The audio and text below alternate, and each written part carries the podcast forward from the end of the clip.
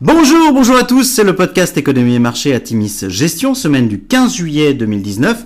Je suis avec Guillaume Gandry. Bonjour Guillaume. Bonjour Stéphane, bonjour à tous. Alors petit avertissement, les performances passées ne préjugent pas des performances futures. Bien lire les documents de référence des fonds avant d'investir.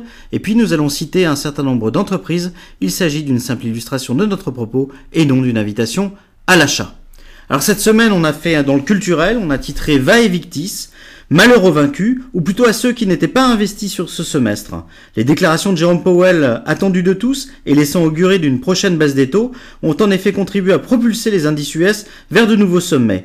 Le consensus mise dorénavant sur une prochaine baisse des taux pour le 31 juillet reste à en définir l'ampleur. Il faut dire que la guerre commerciale sino-américaine a ses victimes collatérales, signe un ralentissement des échanges globaux. Le PIB de Singapour se contracte ainsi de 3,4% pour le deuxième trimestre 2019 en annualisé. C'est la plus forte baisse depuis 2012. La guerre commerciale sino-américaine pèse sur l'économie chinoise aussi, qui affiche une croissance de 6,2%, niveau le plus bas en 27 ans. Les statistiques de production industrielle et de consommation sont quant à elles mieux orientées que prévues. Les investisseurs attendent un nouveau plan de stimulation de l'économie chinoise et l'espoir d'un accord entre la Chine et les USA reste de mise.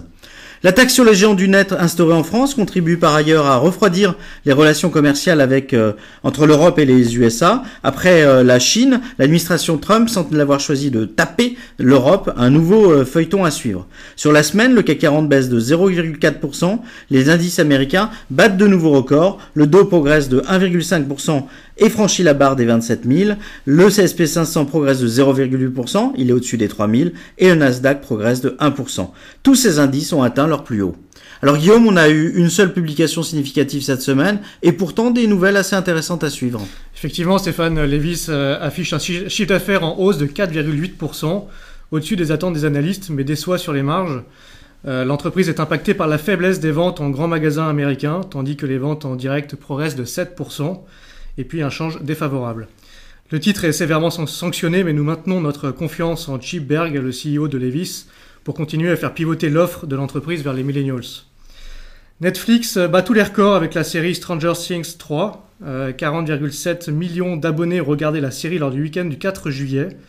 Euh, l'entreprise estime que 824 000 personnes ont regardé l'intégralité des 8 épisodes lors du premier jour. Ce qui est énorme, hein, le phénomène du streaming accélère. Tu as regardé Stranger Things 3 euh, Je l'ai pas regardé. Moi j'ai déjà terminé cette série. Elle est excellente. Les résultats des Prime Day d'Amazon euh, les 15 et 16 juillet seront à nouveau scrutés comme indicateur de la santé du consommateur américain.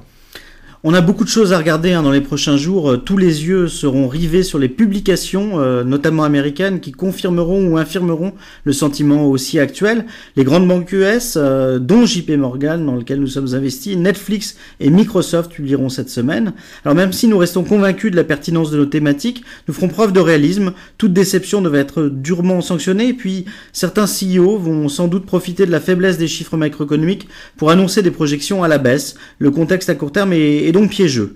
Instant publicitaire, le fonds Atimis Patrimoine affiche une performance de 6,5% en 2019, hein, euh, performance arrêtée au 11 juillet, et de plus 13,1% à 5 ans. Le fonds est 5 étoiles quant à l'IS. Alors même si les performances passées ne préjugent pas des performances futures, vous êtes nombreux à être en panne d'idées pour un fonds multi-asset prudent, et eh bien Atimis Patrimoine, selon nous, est une solution pour vous. Voilà, nous vous souhaitons une excellente semaine. Bonne semaine à tous.